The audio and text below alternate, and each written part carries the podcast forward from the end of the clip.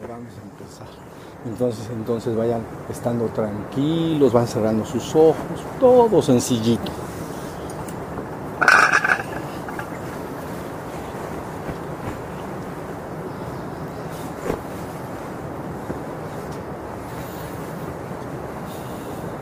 Ustedes ya se acostumbran a revisar su cuerpo, es bien importante. Vean que el cuerpo puede lograr niveles de tensión y estrés y entonces se hace defensivo, se pone a la defensiva y se enconcha, es decir, se pone tenso, levanta los hombros. Entonces uno tiene que siempre estar vigilando en cada meditación lógico o durante el día que el cuerpo esté simplemente relajado, tranquilo, feliz y en paz. Solo la tensión que se requiere para estar sentado, parado, caminando, pero no más de eso.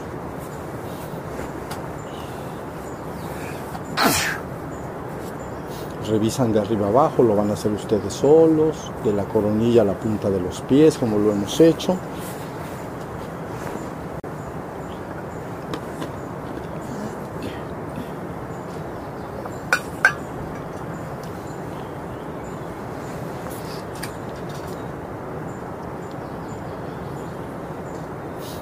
Suelten el cuerpo, suelten la mente también. Cualquier pensamiento o emoción que esté ahí lo dejan pasar simplemente.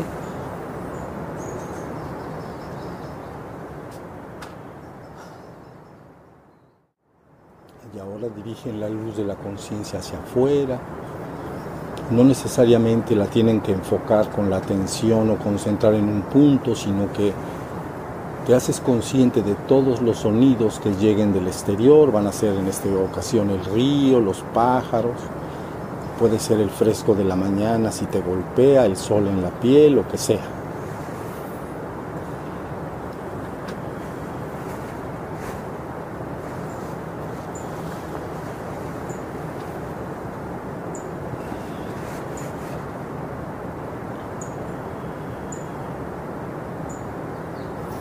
Es decir, déjala abierta, que la conciencia nada más vigile lo que llega desde el exterior.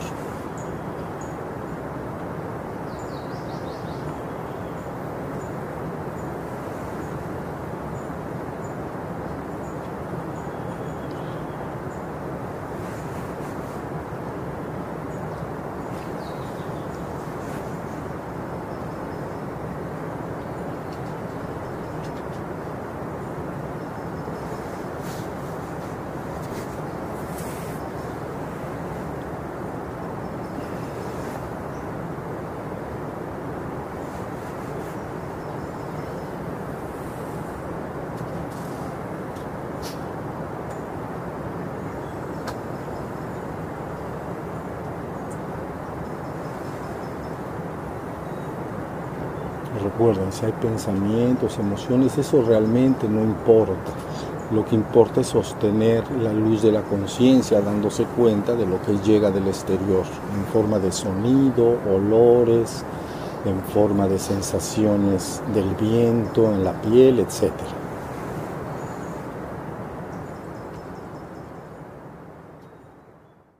Muy bien, ahora vayan llevando suave y dulcemente la atención al cuerpo sentado como si fuera una hermosa estatua sentada en el piso, en postura de dignidad tal y como se encuentra. Solo verifican la postura en que está el cuerpo y se dan cuenta permanentemente de cómo está el cuerpo colocado.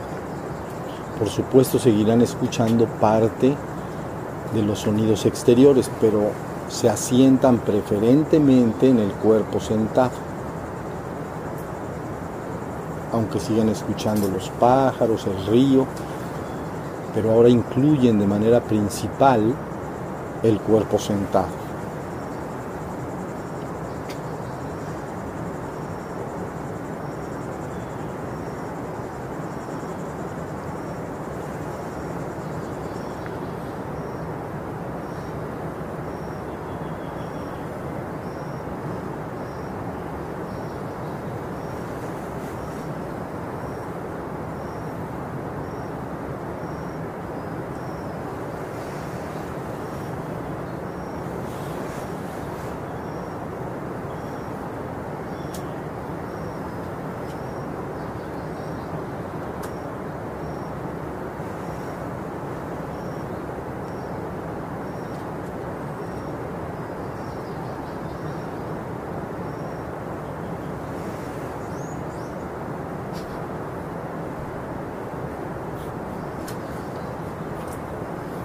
Cuerpo entonces parece una estatua de piedra o madera seca sentada en el piso. Yo soy consciente de ese cuerpo y de esa postura permanentemente.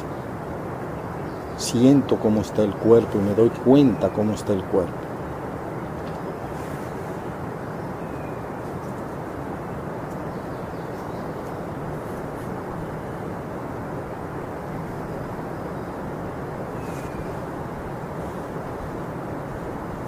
Si lo hacen bien, también será un hermoso lugar de descanso donde depositas la atención y los pensamientos normalmente se van aquietando despacio.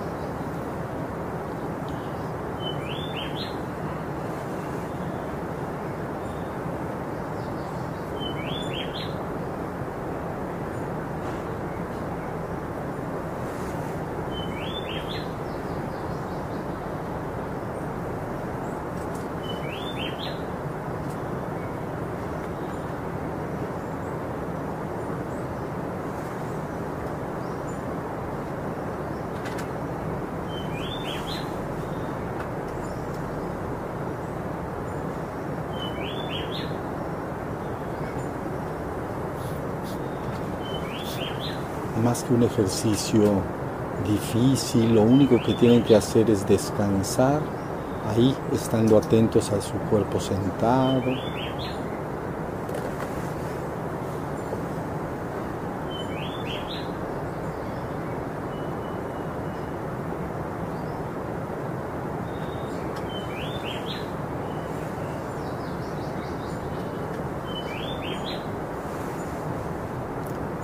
Muy bien, ahora van a llevar su atención preferentemente hacia adentro. Es un acto de introspección, como si se recogieran dentro de ustedes mismos. Si fuera físicamente sería desde más o menos el corazón a la cabeza y ahí se concentran como para darse cuenta que hay ahí dentro de ustedes. Si hay pensamientos, emociones, sensaciones, o si hay silencio de la mente. Lo único que importa es que ustedes vean lo que ahí hay. Dirigen su atención hasta de, hacia adentro de sí mismos.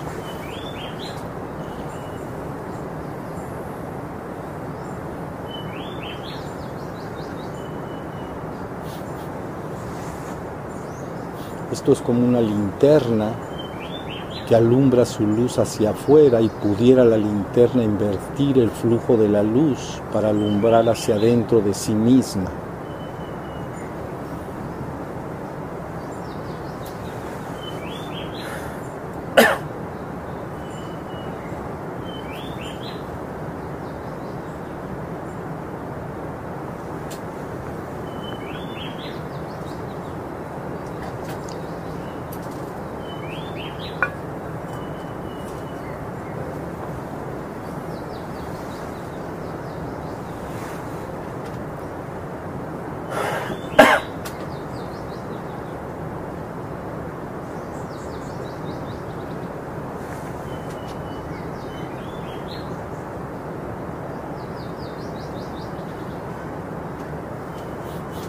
Entran ahí y descansan ahí. Es como entrar en un santuario interior al que puedes ir cuando lo necesites para descansar de todo el ajetreo de la vida. Ahí te puedes ir metiendo hacia adentro, hacia adentro y te concentras en esa zona del centro de la cabeza y el corazón y ahí la conciencia descansa en paz, está tranquila, serena, descansando.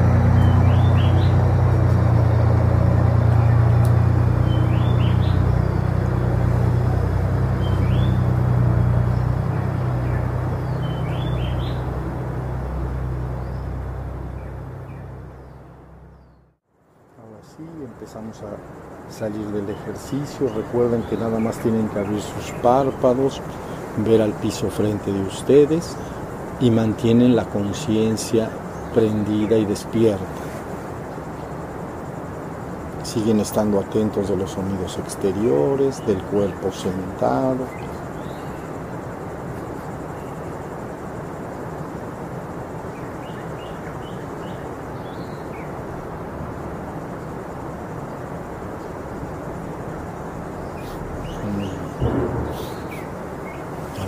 a mano derecha, los que ya abrieron sus párpados.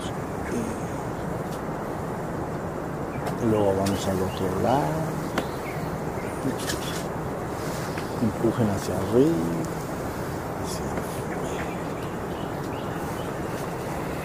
Hacia, adelante. Hacemos nuestras tres palas bien, nos estiramos. Nos desperezamos para que el cuerpo esté entonces con fluido de energía. tres veces y luego vayan a sus manos calientes, a los ojos abiertos, por favor. Ya saben que la energía va a fluir al centro de la cabeza y luego se va a ir hacia el corazón. Eso es lo que queremos. Tres veces. Cada quien hágalo por sí mismo.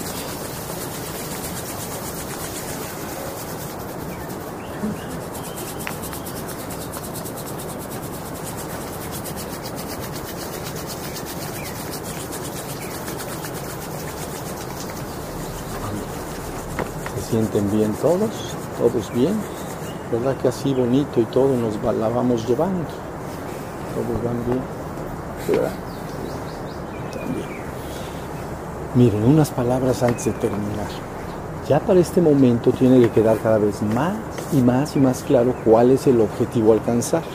Simplemente puede ser traducido como prender la luz de la conciencia y mantenerla prendida todo el tiempo.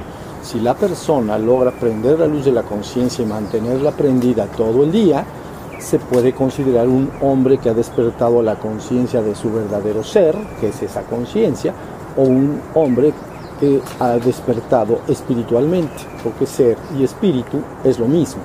Es una actividad que se encuentra por encima de los dos niveles anteriores, lo físico y lo mental. Has despertado algo que está por encima de lo físico y lo mental, mientras el promedio de los seres humanos, aunque disponen de esa conciencia, porque a fuerza tienen que disponer de ella, no han logrado recuperarla de manera consolidada y, ponerla en el nivel que le corresponde para ubicarla como una plataforma en sí misma. La tienen, he insistido, muy revuelta con los dos niveles inferiores. La conciencia pues siempre se está dando cuenta de sensaciones corporales, por ejemplo, frío, calor, cuando tengo hambre, tengo sed, tengo urgencia sexual, tengo lo que sea, la conciencia se está dando cuenta. Y cuando hay emociones, estados de ánimos, todo, también la conciencia está dando cuenta. Pero no lo hemos logrado sacar y rescatar y ponerle en su justo lugar y ver qué es exactamente ese cero espíritu. ¿Ya vieron? Entonces, miren, la idea es muy sencilla. Esa conciencia es una luz, pero es una luz que cuando está en la existencia, ¿no? apunta simultáneamente para afuera y para adentro. Así apunta. Es decir, me puedo dar cuenta de afuera, me puedo dar cuenta del medio que dijimos, del cuerpo, y me puedo dar cuenta de adentro. ¿Ya vieron? está normalmente la conciencia en el hombre común y corriente, digamos, el hombre actual, enfocada, dándose cuenta de lo dinámico del cuerpo y la mente, pero ya insisto que de manera muy eh, eh, revuelta. Entonces la práctica lo que consta es que yo despierto la conciencia y como un juego, como es una capacidad que yo puedo controlar con la atención, ya lo platicamos anteriormente, yo puedo llevar mi atención como un juego a diferentes objetos de atención. El canto de los pájaros es un objeto de atención, el sol en mi piel es un objeto de atención. Si me meto a una alberca, el agua que me, que me refresca es mi objeto de atención. Si estoy en mi casa y afuera fluyen, eh, vamos a decir, vehículos, coches, camiones, eso es mi objeto de atención. ¿Ya vieron? Entonces, la conciencia tú aprendes a consolidarla, o vamos a llamarle así, entronarla en tu vida, ¿ya viste? Que sea lo fundamental en tu vida, jugando con la atención.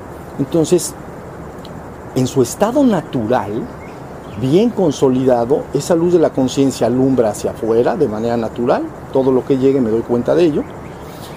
Si algo pasa en el cuerpo, me doy cuenta de ello. Si algo pasara dentro de la mente, alguna emoción, algún estado de ánimo o dentro del cuerpo como una sensación interna, me doy cuenta de ello, pero aparte me doy cuenta que yo me doy cuenta y que yo soy el ser que se está dando cuenta. Entonces, de alguna manera está consolidado. Ahora, cuando yo llevo como un juego mi atención al canto de los pájaros, de ese 100% de la atención, de la conciencia, llevo una mayor cantidad hacia afuera al canto de los pájaros por ejemplo un 60, pero inevitablemente parte de mi conciencia se va a estar dando cuenta del cuerpo y parte se va a estar dando cuenta de que si algo aparece en la mente, como una emoción. ¿La vieron? ¿Sí me están siguiendo hasta ahí? Entonces, luego si llevo principalmente mi conciencia y atención al cuerpo, ahí deposito, vamos a suponer, el 60%, pero el 20% se va a estar dando cuenta del exterior, como ahorita los camiones que por cierto están fluyendo, están trayendo piedra porque van a levantar un muro de contención, entonces esa es la razón que estén pasando camiones. Pero bueno, un 20% se está dando cuenta del exterior y si pasa algo en mi mente, otro 20% se da cuenta, ya vieron, de lo que está pasando ahí. Sí, sí se está entendiendo, yo puedo ir jugando, pero es un juego, finalmente es, es eh, de alguna manera manipular la conciencia con mi atención para estarla entrenando. En base de estar entrenando y entrenando y entrenando, llega un día que me despierto en la mañana y la conciencia ya quedó prendida. Ya está prendida hacia afuera, hacia en medio y hacia adentro, en el sentido, todo lo físico, incluyendo mi cuerpo, y todo lo mental, yo soy consciente de ello. Pero también soy consciente de que yo soy el ser que se da cuenta de ello. ¿Ya vieron? Entonces ya está la persona despierta, vamos a decir. Ahora, esa conciencia que ha despertado en la existencia a veces, en su momento, ya que ha despertado, empieza a perder gradualmente el interés por la parte dinámica porque quiere conocer un poco de su trascendencia, de su origen divino. Entonces, ¿qué tienes que hacer? Pues está muy fácil. Está del exterior, está el exterior ahí, está el cuerpo, está la mente. Yo tengo que irme llevando mi conciencia poco y poco, y fíjense muy bien en esto, hacia adentro, hacia adentro, hacia adentro, hacia adentro. Entonces, de ese 100%, imagínate que te llevas el 90 para adentro. Entonces simplemente queda el 10 para el cuerpo y, el, y los pajaritos. ¿Ya vieron? Pero ¿qué tal si se mete el 100? Entonces estoy en un estado de implosión tan completa, un estado de contemplación del propio ser, recogido en el propio ser, santuario de la paz suprema, donde en ese momento no soy realmente consciente de lo que de la mente y de, y del, y lo físico, porque ya recogí el 100%. ¿Sí se entendió?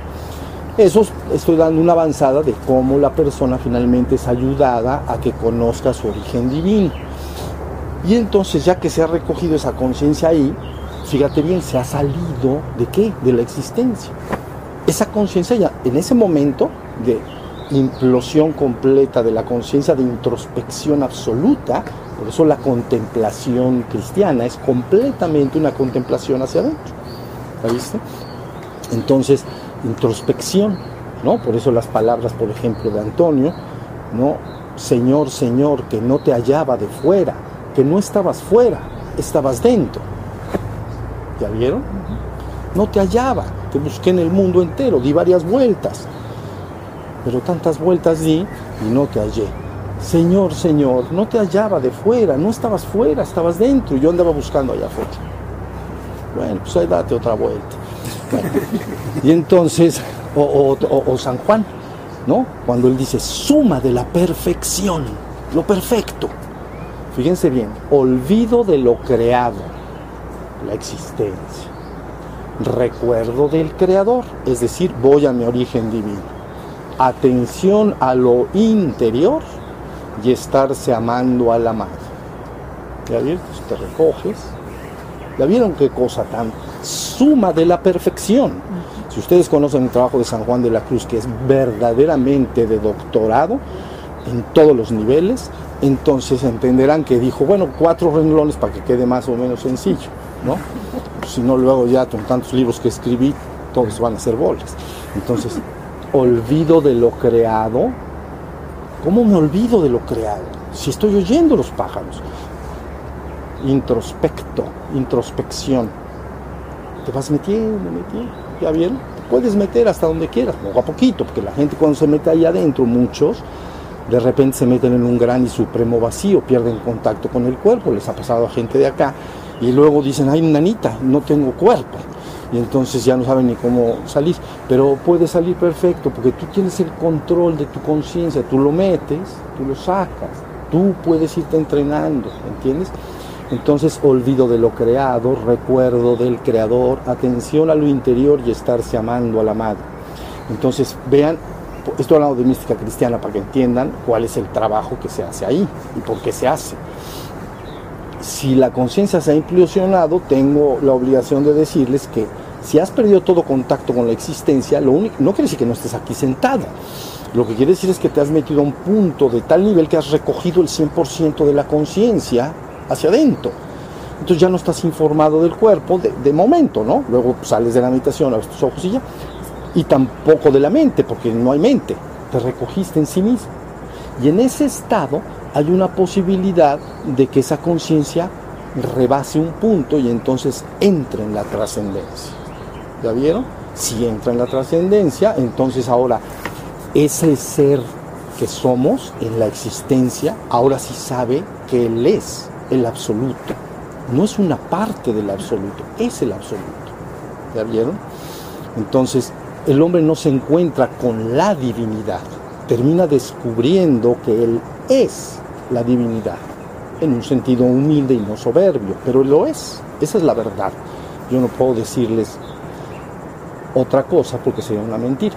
Entonces, bueno, ya ven lo que, esto está bien sabroso, esto está buenísimo, porque entonces ya conoces con este retiro, los que han tenido la primera oportunidad de estar, e ir entendiendo que tengo que ir despertando esa conciencia poco a poco, la voy desarrollando, la consolido y luego ahí vamos. Si habláramos, que no, ahorita nada más es un, un comentario anexo, si habláramos de la parte energética que se llama creación del cuerpo de luz, ¿ya vieron?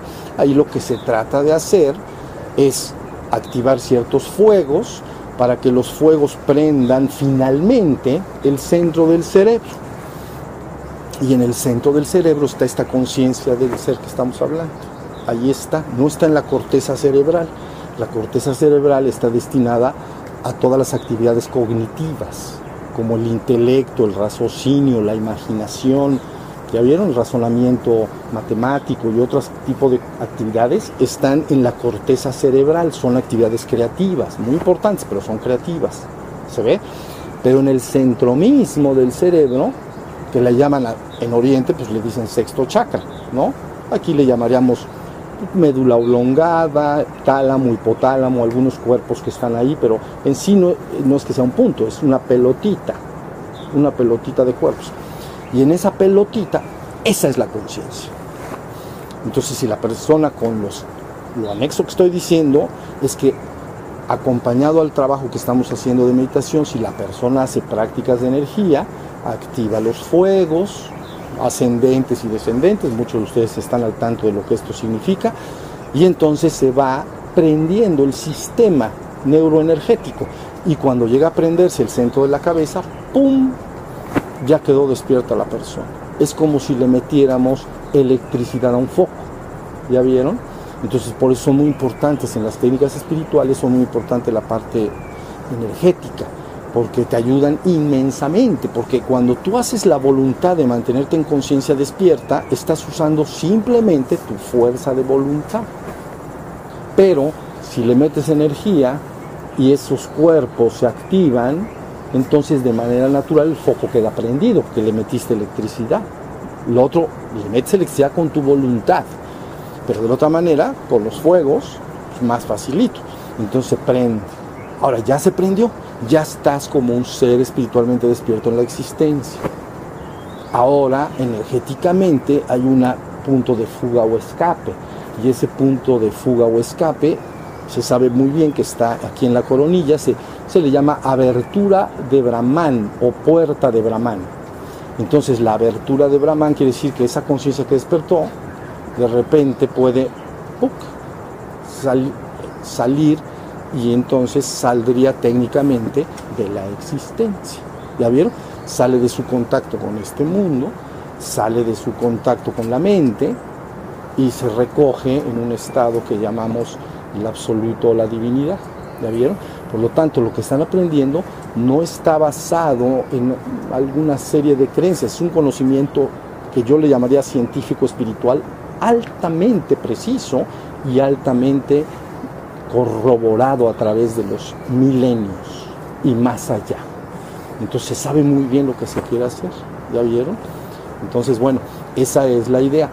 Seguiremos jugando aquí durante lo que resta del, retiro y cuando marchen a su casa, no deben de olvidar esto, porque esos centros de la cabeza, si tú te vas a la corteza cerebral todo el día, que eso lo hace la gente pues cuando trabaja, cuando platica con la gente, cuando hace ejercicio de la memoria y recuerda cosas y está platicando, trabajando, corteza cerebral.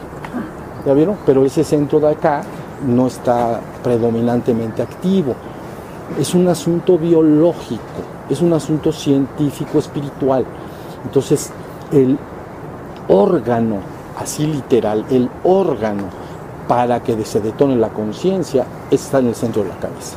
Ya di algunas pláticas sobre un simposio que hubo muy famoso de los científicos más importantes y reputados del mundo en Oxford para lo, para, era para decir que era la conciencia. Finalmente no pudieron decir que era la conciencia, pero sí dijeron dónde estaba. Eso de que qué es, como que dicen, no, pues todavía hay muchas dudas.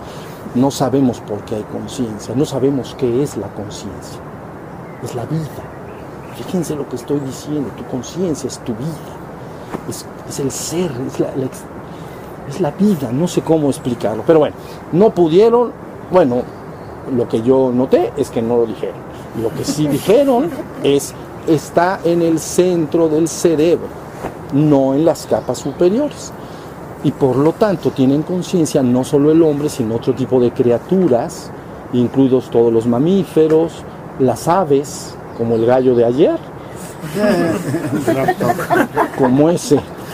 Todas las aves tienen esos cuerpos en el centro del cerebro, tienen conciencia, ¿no? Acuáticos, pues está, el pulpo tiene conciencia. Y usted dice, ¿por cómo va a tener conciencia? tiene esos centros y se sabe que ahí está la conciencia. A lo mejor no tienen, un animal puede tener conciencia, a lo mejor su corteza no es suficiente para tener un intelecto como el humano, pero tiene conciencia. Ya se está entendiendo, entonces aguas con lastimar a los seres conscientes. Y ya, ahí se acaba la cosa. Entonces, la parte energética, muy importante, no estamos hablando de ella en este retiro, pero es bien importante que se entienda que si una persona se le está dificultando despertar con puras prácticas de meditación y atención, debe hacer uso del recurso de lo energético. Debe hacer uso de lo, porque te llueve la energía. Si la diriges bien, está bien hecha la enseñanza, tal y como quedó en línea, para no lastimar al, organismo vivo, ¿entiendes? Porque se hablan de fuegos cósmicos y hay que tener cuidado y trabajarlos de una manera prudente. Entonces, pero están a disposición ya, tú ya ahí están, si ustedes entran en línea, ahí están los cursos, ahí está todo, ¿no? Van activando el fuego y se va prendiendo el centro. Se despierta el ser, ya está en la conciencia. Ya primer logro, ¿ya vieron? En el proceso de trascender el reino humano y entrar al reino espiritual se tienen que lograr dos objetivos. Uno, despertar la conciencia de tu verdadero ser o espíritu. Eso es un es como el examen que si no has pasado no puedes pasar a la licenciatura. Entonces, primer requisito, despertar la conciencia de tu propio ser o espíritu. Número dos, purificar, al menos en una parte muy importante, tu cuerpo de luz, tus cuerpos energéticos. ¿Ya vieron? Si está medio cochambrosa la cosa, no se puede. Entonces es como un diamante que está lleno de carbones. Vale muy poco. Entonces en la naturaleza pues tendrías que volverlo a dejar ahí no sé cuánto tiempo y bajo presión se cristalizarían los carbones hasta que ya no queden carbones. Y entonces quedaría un diamante puro. ¿Ya viste? Eso sería un poco purificar el cuerpo de luz en una medida importante, no al 100%, al 100% estás en la trascendencia definitivamente, pero en una parte importante, ¿vale? Entonces, bueno, con esto ya van entendiendo más y más de qué se está tratando el asunto. O sea que a jugar a estar despiertos y conscientes durante el resto del retiro y lógicamente en casa, ¿vale? Entonces vamos a levantar las manos.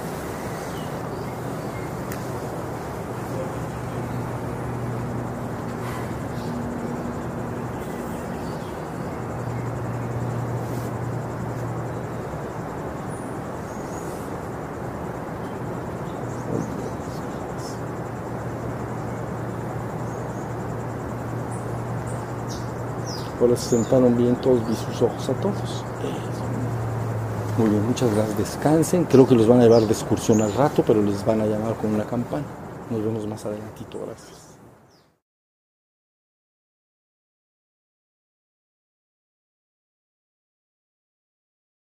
Miren, antes de meditar vamos a, a hacerlo al revés. Platicamos un ratito y luego si nos da tiempo meditamos un ratito. ¿Sale? Muy bien. ¿Estamos todos? Pero bueno. ¿Se les llamó? Ok. A lo mejor están meditando por allá. Sale, mire, vamos a platicar algo. Vamos a terminar de definir perfectamente bien este famoso estado mm, despierto. ¿Se entiende? Porque ante todo comprendan que es una, es un, no es un concepto metafórico o simbólico, es, es un acontecimiento extraordinariamente real y es muy técnico. O sea, lo que se tiene que lograr es verdaderamente técnico. Y todo lo tienen que tener claro para que lo vayan ensayando y logrando consumar bien a bien. Ahí vamos. O sea, se están cada vez dando cuenta más y más de lo que se trata. Pero miren, voy a tratarlo de no, no tratarlo, voy a explicarlo de manera sencilla, pero desde el punto de vista hindú o hinduista, budista y cristiano. Así, pero rápido en los tres, pero para que se vea exactamente de qué estamos hablando. Miren, cuando se habla desde el punto de vista hindú, de la India, entonces ellos se refieren al hombre como un jiva, el, ser humano, como un jiva.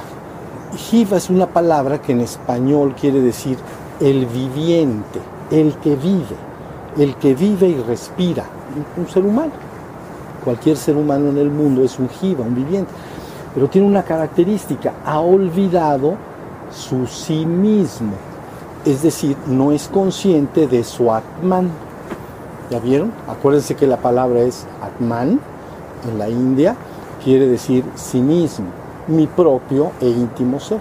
Entonces, se habla del hombre como un jiva que vive, respira, trabaja, usa su inteligencia, construye su vida, hace una serie de cosas. Cuando estudiamos a este jiva o viviente, a veces se le engloba bajo el término ego, pero la palabra ego debe ser bien entendida. La palabra ego que quiere es del latín. Ego es de latín y en español quiere decir el yo. Quiere decir yo. Ego, yo. Entonces, ¿pero qué es ese yo? Bueno, el yo no es más que un centro psicofísico. Un centro, fíjense bien, psicofísico. Psíquico, mente, de la psique, mente. Físico, del cuerpo centro psicofísico. Entonces, el viviente es un centro psicofísico nada más. O sea, bueno, por supuesto que es más, es el ser, pero en este, en este concepto está olvidado de sí mismo. Por eso se habla de el recuerdo del Atman, es el recuerdo del sí mismo y el olvido de sí mismo el viviente vive olvidado de sí mismo. Preferentemente su conciencia está volcada hacia ese centro psicofísico. Entonces siempre está pendiente la conciencia del cuerpo y las sensaciones del cuerpo, cuando tiene frío, tiene calor, cuando tiene ganas de ir al baño, cuando tiene hambre, cuando está cansado, cuando tiene un dolor. ¿Ya vieron? Siempre está consciente de lo que le pasa al cuerpo todo el tiempo. Bueno, ¿Por qué? Porque el cuerpo te lo, te lo está alumbrando. Hace frío, pues entonces la conciencia se entera a través del cuerpo. ¿Ya vieron? Y luego también esa conciencia está dándose cuenta de todo un mundo mental, de emociones, estados de ánimo, esos pensamientos, ¿ya vieron? Todo lo que la persona piensa. Pero en sí está olvidado esto es lo más importante, está ese, ese centro psicofísico o ego humano está olvidado de el sí mismo, que es el Atman, ese es el cero espíritu. Entonces, como el espíritu es la conciencia, ahora vamos a entenderlo así. La conciencia se puede asemejar a una linterna. Esas linternas que me regalaste en un, en un en un retiro, ¿te acuerdas? Es que veniste directo desde Alemania, me trajeron mi linterna. Entonces, salgo en las noches, no se los digo, pero ando bien. No es cierto, pero ahí la tengo. Bueno, ah, estamos en la linterna. Entonces, imagínate esto. una linterna. Esto es bien importante, metáfora poderosa. La linterna la prendes y entonces tiene luz, ¿sí o no? Pero la luz alumbra para afuera, las linternas alumbran para afuera. Y entonces al alumbrar para afuera, pues puedes ver lo que está afuera, ¿sí o no? Lo que, lo que apuntes, pues lo puedes ver con la linterna, ¿sí o no? Bueno, igualito, tu conciencia, en el caso del hombre, la conciencia está como una linterna, siempre apuntando para afuera. ¿Por qué? Porque hay demasiado dinamismo que me llama la atención ahí afuera, a nivel del cuerpo relacionado con el mundo y, en la mente. Eso, ese dinamismo del mundo o de la realidad física y mental es tan dinámica que me llama y me llama y me llama y entonces la conciencia está prendida dándose cuenta, porque cuando tú prendes la luz te das cuenta de una habitación oscura, prendes la linterna y vas viendo los objetos del lugar. Igualito esto, tu conciencia en el dinamismo de la vida, siento frío, está apuntando la luz de la conciencia al frío. Siento calor, está apuntando al calor. Tengo hambre, está apuntando al hambre, etc. Siento una emoción de alegría, está apuntando a la alegría. Siempre está vertida al exterior. ¿Ya vieron? Y, entonces la conciencia solo está se da cuenta de lo que es el ego, porque el ego es un centro psicofísico. Hasta ahí está. Pero en ese estado se ha olvidado de sí mismo. No estoy olvidado de mí mismo. Ahorita van a entender lo que esto quiere decir. ¿Cuál es la práctica espiritual que yo empiezo poco a poco a despertar, a prender esa linterna para fortalecerla, como para que esté todo el tiempo prendida. Entonces la prendo y, estoy atento de los pájaros. La prendo y estoy atento del cuerpo. La prendo y estoy atento de las emociones. Y siempre estoy buscando que la, que la linterna se quede prendida. Entonces, una vez que ha practicado mucho, ya la linterna siempre está prendida. Todavía no logro el recuerdo de mí mismo, el recuerdo del sí mismo porque ahora tienes que enseñarle a esa luz que sale hacia afuera como si a la linterna, imaginen ustedes que pudieras cambiarle un comando, así como un botoncito, que la luz que sale hacia afuera poco a poco también la puedas llevar hacia adentro. Entonces, ¿qué vería la linterna? Su mecanismo interno, porque se volteó la luz para adentro y descubriría que adentro, en el caso de la linterna, pues estaría una pila y no sé, algún mecanismo electrónico o lo que tenga la pila dentro. ¿Ya viste? Pero la luz vertida al interior. Ahora sí, sí se está entendiendo. Entonces, en las prácticas espirituales, lo primero es fortalecer para que la linterna quede prendida. Ya quedó prendida, ok. Entonces le empiezas a enseñar a las personas, mira, no solo tienes que estar atento del exterior y de tu cuerpo, es decir, del mundo físico. No solo puedes estar atento de tu mente, emociones, pensamientos, también puedes dirigir esa propia luz hacia ti mismo, poco a poquito. Y entonces es como un, el recuerdo de sí mismo. Me veo a mí mismo y soy, y me doy cuenta que yo soy esa conciencia, yo soy esa luz, yo soy ese ser.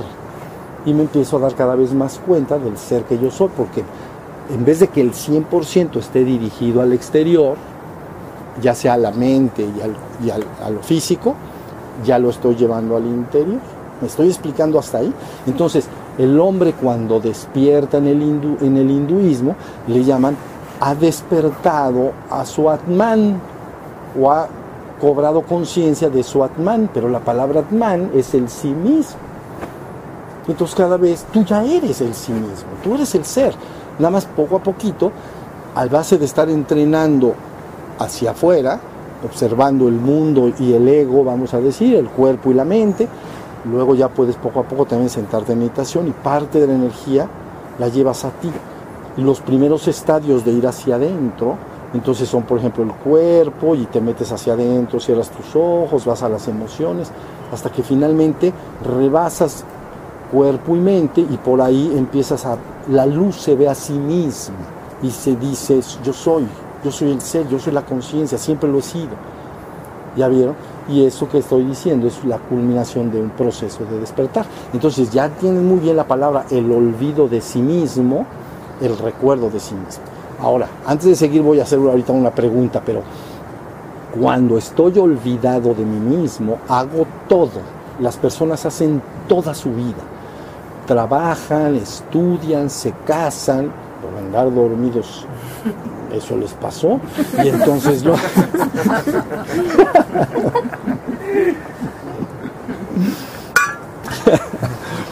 Ven cómo suceden las cosas. Luego es que no me di cuenta, pues como no. Bueno, entonces te das cuenta de que estamos.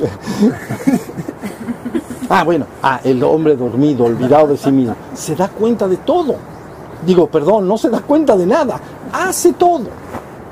Cría hijos, estudia, trabaja, realiza sus sueños, hacemos luego civilización en conjunto, nos unimos los hombres, somos poderosos, los hombres juntos son poderosos cuando tienen un solo espíritu y objetivo, logran grandes cosas, ¿se entiende?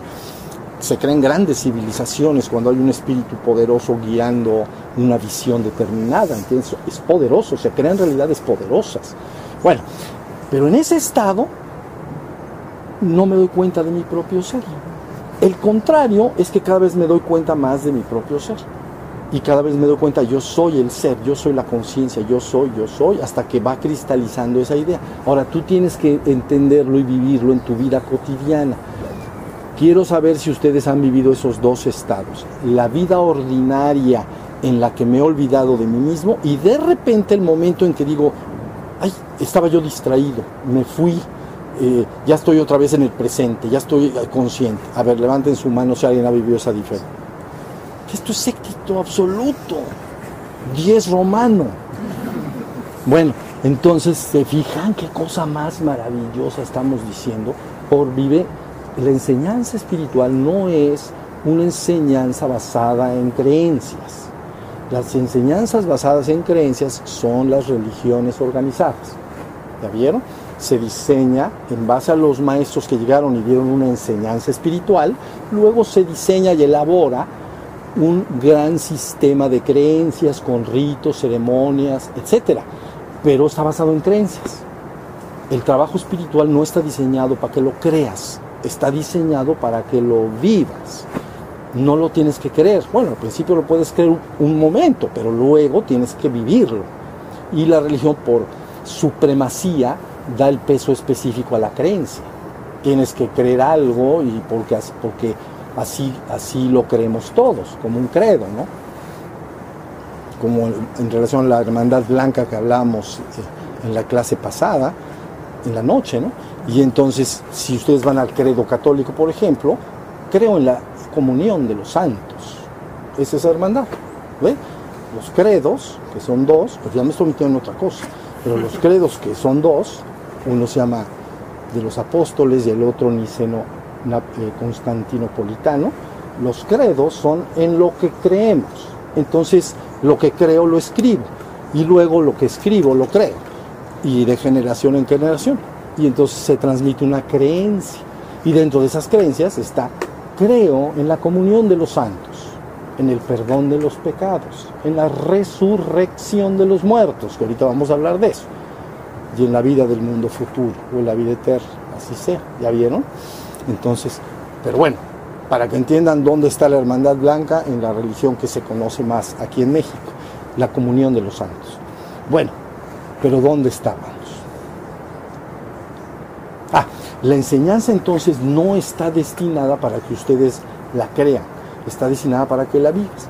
Y a la hora de vivir, si tú levantaron la mano todos, o prácticamente todos, si ustedes por vivencia sabes lo que es ya estar, estar en el jiva o estar en el atman, en el sí mismo, ya sabes a dónde tienes que llegar. ¿Ya vieron? Entonces ya, ahora lo que tienes que hacer es cómo le hice para empezar a vivir eso. Y entonces, bueno, pues que, pues que si, pues lo que te dijeron, a estar atento de los pájaros y, y, todo, y todo lo, para seguir consolidando ese estado. Y cuando te quedes dormido, lo sabrás. No lo sabrás cuando te quedes dormido, porque te quedarás dormido y empezarás a hacer tu vida. Pero puede pasar una hora, dos horas, seis horas, un día, o dos meses, o un año, Y de repente, ¡ah! me quedé dormido un año. Entonces regresas acá y te digo, tienes que aplicarte. Tienes que aplicarte con serenidad y consistencia, porque si no, no vamos a llegar a ningún lado. Si cada año te despiertas cinco minutos, entonces, ¿qué va a ser de nosotros? Bueno, ustedes vívanlo, esfuércense hasta el máximo, aquí lógicamente, y luego en su vida diaria, me quedé dormido, me olvidé. Llámenle, me fui a la mente mariposa, me distraje, me fui, la gente dice me fui, pero en el fui hice un chorro de cosas. Y a lo mejor las estuve trabajando. Y de repente eh, me, doy cuenta de que estaba yo desatento, me doy cuenta de que, no, de que no estaba yo consciente de mi ser, de que no estaba esa conciencia, esa presencia. Y entonces digo, ya, ya desperté, ya estoy consciente otra vez. ¿Ya vieron? Entonces ya, ahora sí, sin creencias, ya sabes lo que es estar despierto, ya sabes lo que es estar dormido. Y entonces ahí viene ya todo el, todo el trabajo que ya está involucrado en el despertar, todas las prácticas técnicas energéticas y de meditación, etc. Pero ya sabes por vivencia personal a dónde tienes que llegar. Ahora sí, entonces el olvido de sí mismo, el recuerdo de sí mismo, el, el, el olvido le llaman jiva, el viviente, Vive, pero no es consciente de que vive. Hace cosas, pero no es consciente de que las hace. Y luego, entonces, el, ser que el sí mismo, ese sí es la conciencia. El, olvido de sí mismo, el recuerdo de sí mismo. ¿Ya vieron? Último detalle en relación a la palabra recuerdo. No es el recuerdo de la mente, no es de que yo me acuerdo que mi nombre es fulanito de tal y que si pertenezco a tal familia o que soy mexicano o soy de otro lugar. O... No, no, no. Estamos hablando de un recuerdo de la mente. Es un recuerdo del ser que yo ya soy y que no estuve pendiente de él y me quedé dormido. Estamos que ya los que tienen agarrado. Creo que todos levantaron casi la mano acá. Entonces eso es extraordinario. Bueno hinduismo ya se entendió. El atman, el sí mismo, el olvido contra el recuerdo. Luego, si pasas al budismo, entonces en el budismo se utilizan dos palabras, dormido y despierto. Y ustedes dicen, ¿por qué se utilizan esas dos palabras? Bueno, porque en el budismo, cuando Buda empezó a entregar la palabra, entonces en la India acostumbran decir quién eres o cuál es tu nombre, porque el nombre que, mar, que digas eh, va, a va a explicar quién eres. ¿Entienden? Entonces, porque ese es el, Buda se llamaba Siddhartha Gautama. ¿Sí me entienden? Siddhartha Gautama es un nombre, como Juan Pérez, pero Siddhartha Gautama. Pero resulta que cuando le preguntan tú quién eres, entonces dicen yo soy Buda. Yo soy Buda. Entonces Buda es una palabra que quiere decir español, digo, perdón, despierto en español quiere decir despierto. Como si alguien te lo encuentras en la calle y dices, ¿tú cómo te llamas? Y te dice, yo soy, mi nombre es despierto. Dirías, ese nombrecito que te pusiste.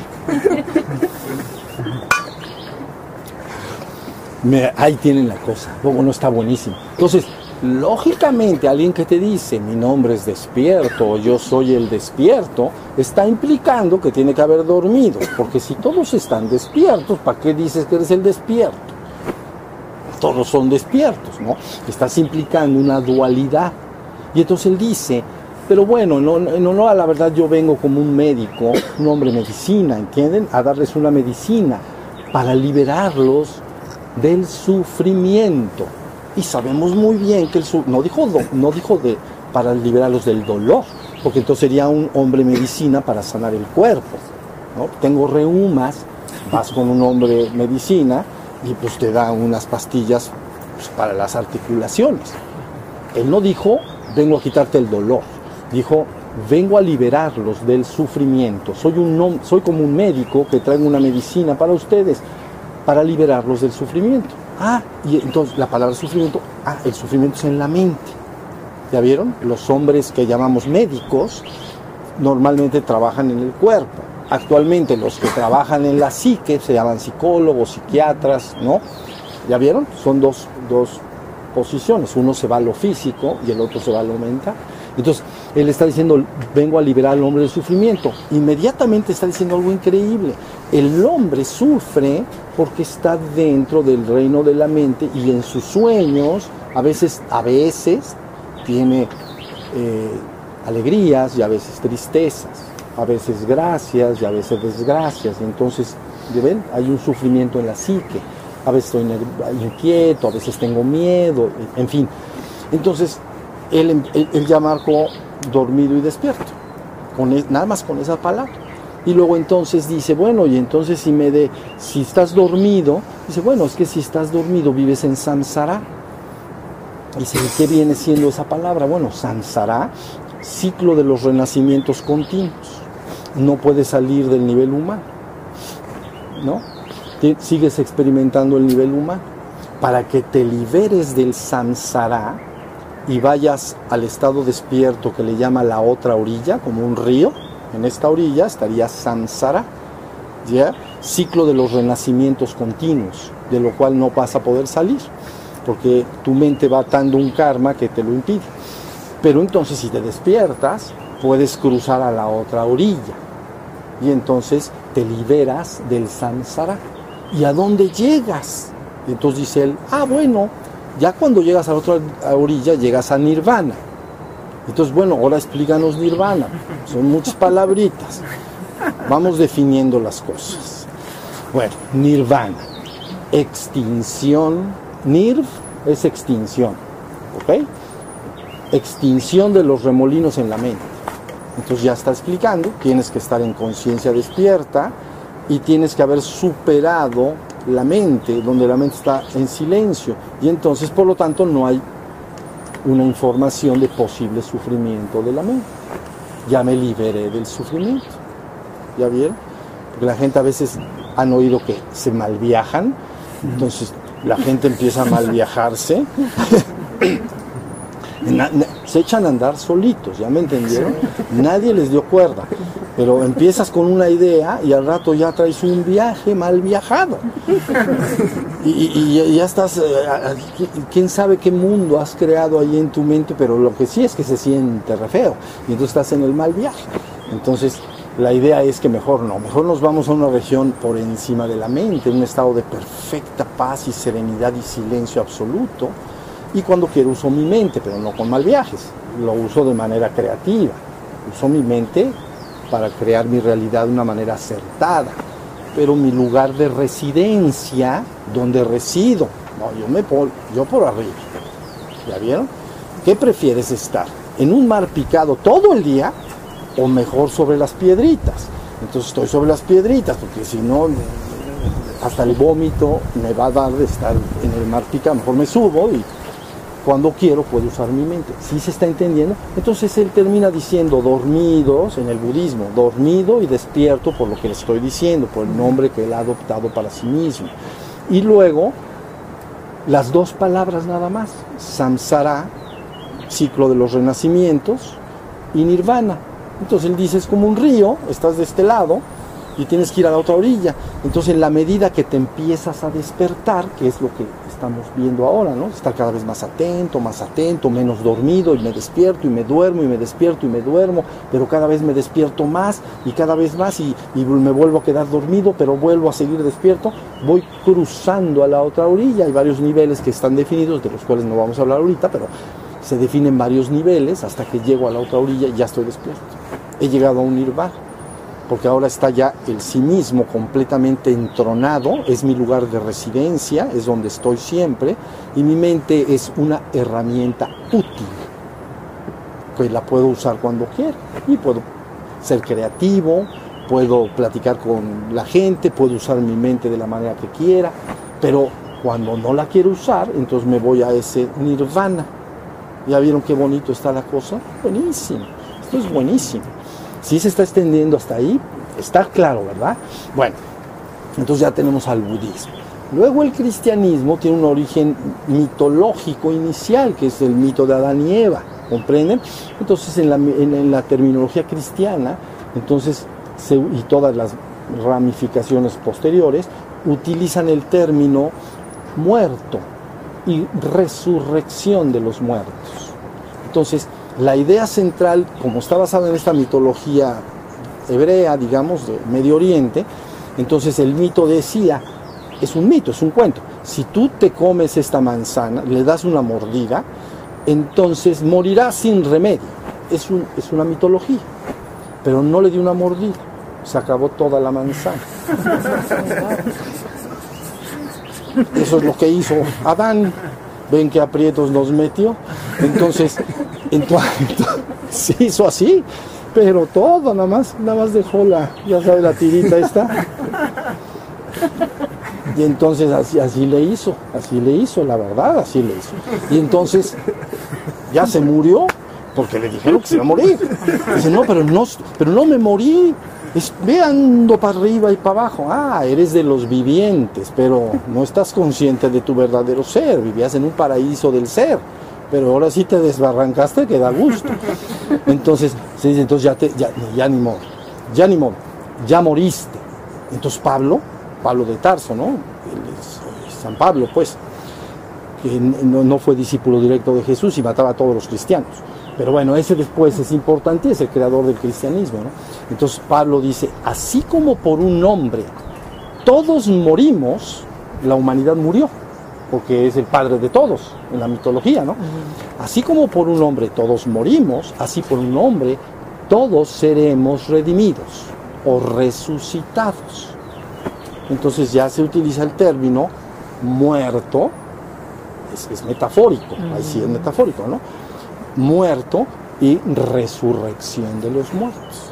Entonces por eso el credo, en base a todo, porque la, la, palabra que se da es una palabra netamente espiritual, pero luego la toman lo que podríamos entender como filósofos para elaborarla de manera filosófica y entonces ya se complica la cosa y se hacen, se elabora de una manera que falla bastante, ¿no? Pero en el credo que quedó rescatado, fíjense otra vez las últimas palabras. Creo en la comunión de los santos, en el perdón de los pecados, en la resurrección de los muertos y en la vida futura, así sea. ¿Ya viste? Y en el otro, en el otro dice creo en la no dice la sí, creo en la resurrección de la carne y en la vida eterna me parece que el apostólico dice, fíjate, resurrección de la carne y en la vida eterna. Entonces ahí está implicando un conocimiento profundísimo. Está implicando que el cuerpo físico puede ser restituido, puede ser impregnado con ciertos fuegos, que se llama la infusión del fuego del Espíritu Santo, ¿ven? La infusión del Espíritu, y puede despertar en la persona un proceso de ascensión corporal. Entonces está diciendo, creo en la resurrección de la carne. El otro dice creo en la resurrección de los muertos. Entonces es con la mitología que les estoy explicando. ¿Ya vieron? De Adán. Pero en este caso, en este caso está diciendo algo profundísimo. Creo en la resurrección de la carne. ¿Cómo es eso? Ah, es que puede un fuego viviente, que le llaman el fuego del espíritu, entrar dentro de la persona y literalmente transmutarlo. Sería equivalente, para que ustedes lo entiendan, como meter en un hielo, fíjense bien, un, un, fuego viviente, calor. Pues inmediatamente ese hielo se, se deshace y se hace agua y luego le sigues metiendo fuego y se hace gas. Lo has transmutado, ¿ya viste? Entonces, por eso se ascienden los cuerpos y queda lo que se llama un cuerpo glorificado. ¿Ya? Entonces, más o menos es la idea de, también de la hermandad y de todo lo que estamos hablando. Pero bueno, ahí tienen ya en tres tradiciones importantísimas, lógicamente, hinduismo, budismo y luego el cristianismo, cómo se utiliza siempre el mismo mecanismo. Y de pero, pero lo importante aquí es entender exactamente cuál es, qué tengo que hacer para lograr ese, esa toma de conciencia, ese despertar. Ya si quedas bien despierto, todavía quieres más, porque la gente ya cuando, ya sabes, ya le gustó la cosa, entonces ya se empezó a despertar y yo me voy aquí para arriba. Entonces se le enseñan alguna activación suave y dulcemente de los fuegos para lograr la resurrección de la carne. ¿Ya vieron? Si la resurrección de la carne se hace de una manera completa y total, desaparecería de la vista de la persona.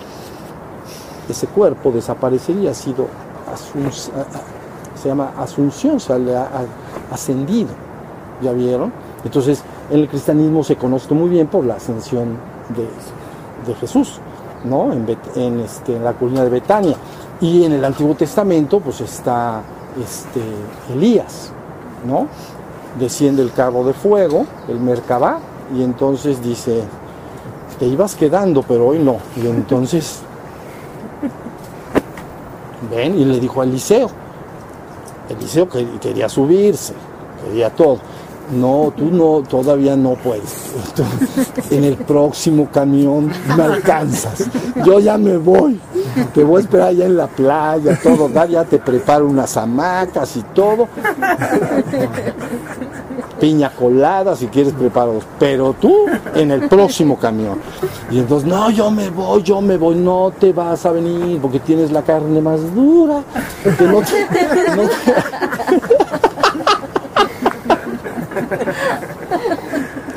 cosas hay que decir, ¿verdad? Pero es la verdad, yo les digo verdad, no les digo mentiras. Entonces, pues, ¿y qué pasó? Yo voy, yo voy. Y el otro, bueno, pues sígueme, pero no vas a ir. No vas a ir. Ya te lo estoy diciendo. Sí, que yo me voy contigo. Es, es que es un mercado de un pasajero. No vas a, no te, no hay para ti. Te espero donde te dije, ahí en la playita. Entonces, Finalmente, pues sí, baja el mercaballo, el otro se enchila de que se queda ahí, se rompe las ropas y dice, ya se me fue mi maestro, ¿ya vieron? Pues hubieras hecho tus prácticas antes, ¿verdad? Entonces, ahí tienen la profundidad de la enseñanza y hasta dónde llega, ¿ya viste? Es profundísimo porque entiéndase bien que lo que tú llamas tu cuerpo no es más que energía, si ustedes quieren llamar condensada, o de alguna manera, vamos a llamar, se oye más raro, como gelatina, cuajado. Entonces estás cuajado.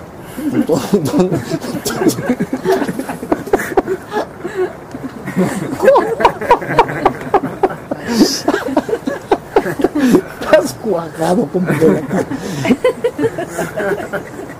Hijo. Bueno, estás ahí, pero entonces ahí.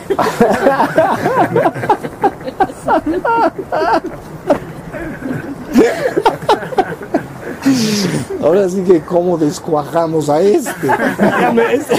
Esa es la duda, ¿me entiendes? Pero hay para todo, hay para todo. Nosotros sabemos bien lo que hacemos. No vayan a pensar que nada más andamos jugando y como que creemos lo que sabemos. Sabemos lo que sabemos. Yo se los garantizo. Entonces, bueno, la idea es, ahí tienen la profundidad. Entonces, por eso en la mañana les dije, necesita el hombre que quiere ser, despertar espiritualmente o quiere ser ascendido, requiere ciertas cosas. Necesita despertar y necesita que sus cuerpos sean impactados con los fuegos para que el fuego pueda ser transmutado. ¿Ya viste? Y de la misma manera que un hielo lo dejas de ver si se si le metes el fuego y se transforma en agua, lo empezarías a ver ya muy transparente, ¿no? Pero si le metes más fuego, de se te hace aire y entonces el conocimiento de la ascensión ha estado con la humanidad desde siempre. Es un conocimiento bien forma. Entonces esa parte que está condensada simplemente se descompacta y se convierte en un hermoso y radiante cuerpo de luz. También como un sol destellante. Y hay diferentes niveles. ¿Ya vieron?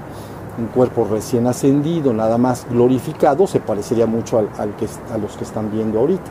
Pero si asciende más y más, se va transformando en lo que sería una llama, una, llama de una vela, se empieza a ser ya muy energético, de multicolores, ¿no? Y si se hace más, empieza a ser radioactivo, así como un sol destellante. Y si se hace más, se mete en todo. ¿Ya viste? Entonces, bueno, ese es ese es nuestro caminar de regreso a casa, vidas mías. Entonces, hay que darle, ¿entienden? Hay que, hay que comprometerse, hay que saber que esto eh, es un conocimiento más profundo de lo que puedes imaginar. Entonces, hay que estar alegres y agradecidos si se, si se tiene ese regalo, ¿no? Y si te dan un regalo que es un tesoro, pues atesóralo, cuídalo y verdaderamente apodérate de él, ¿entiendes? Es imprudente no hacerlo. Entonces, porque no nada más Es cruel si se te dice algo como lo que estoy diciendo y no se te dice cómo hacerlo. Porque entonces dices, ching, está peor, está como el pobre de Eliseo. Ya pues ahí se quedó el pobre.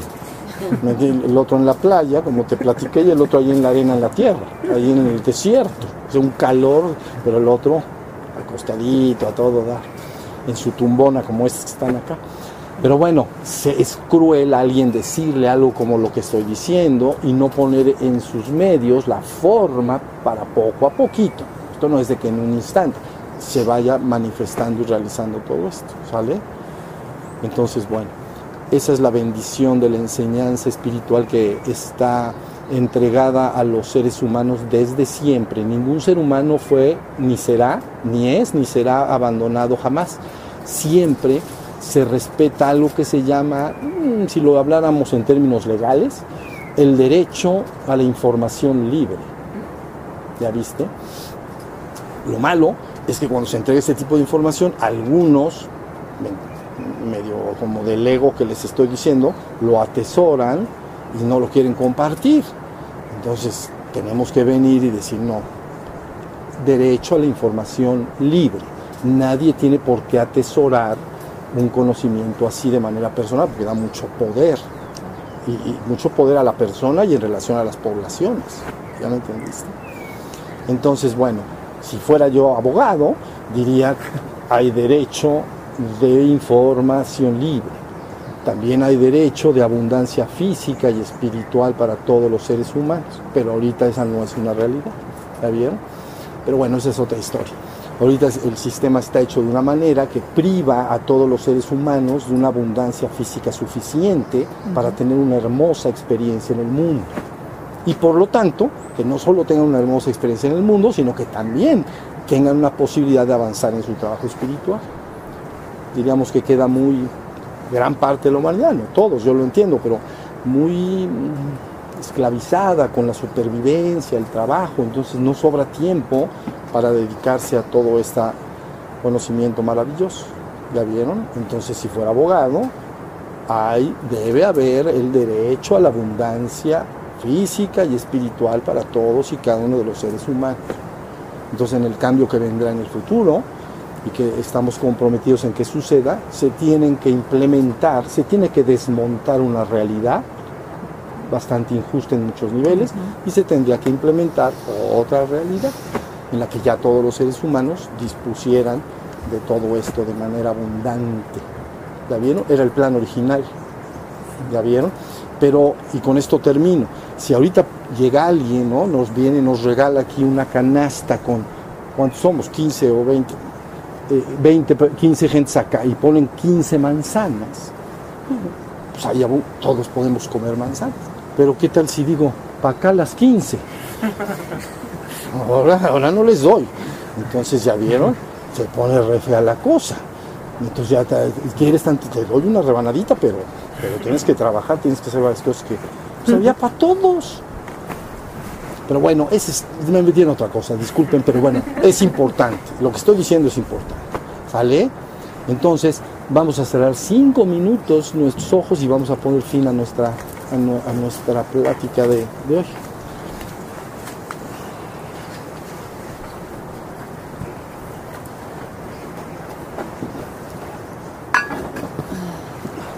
nada más. Ahora lo que van a sentir, nada más quiero que hagan un, ejercicio muy sencillo. Van a, sentir como si arriba y afuera de sus cabezas hubiera una luz imaginaria, si pueden imaginarla, y si no sentida. Algo así como una pelota de básquetbol, vamos a decir, y un, metro o dos arriba de la cabeza. Y entonces luego van a, ya que ubiquen esa pelota, es de luz, es como un sol, pues vamos a sentir que nos baña así hermosa y suavemente a todos, ¿ven? Que, baja y desciende y nos penetra y nos rodea y nos penetra completamente, ¿sale? Eso es todo lo que necesitamos hacer para que sepan que ya estamos esperando que todo esto avance. Entonces, a ver, cierren sus ojos y todos solitos. Esto sí lo van a hacer completamente solitos focalizan su sol espiritual arriba fuera de la cabeza y sienten cómo desciende, los penetra y rodea, los envuelve en pura y cristalina luz viviente.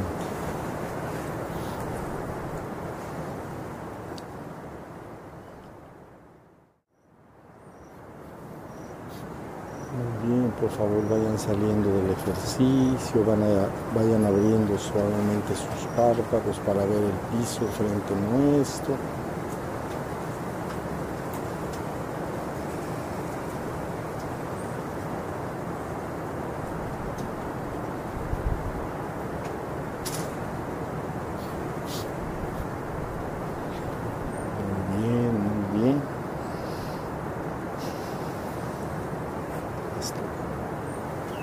Ahora no nos vamos a estirar, por favor. Nada más vamos a levantar las manos para despedirnos un ratito.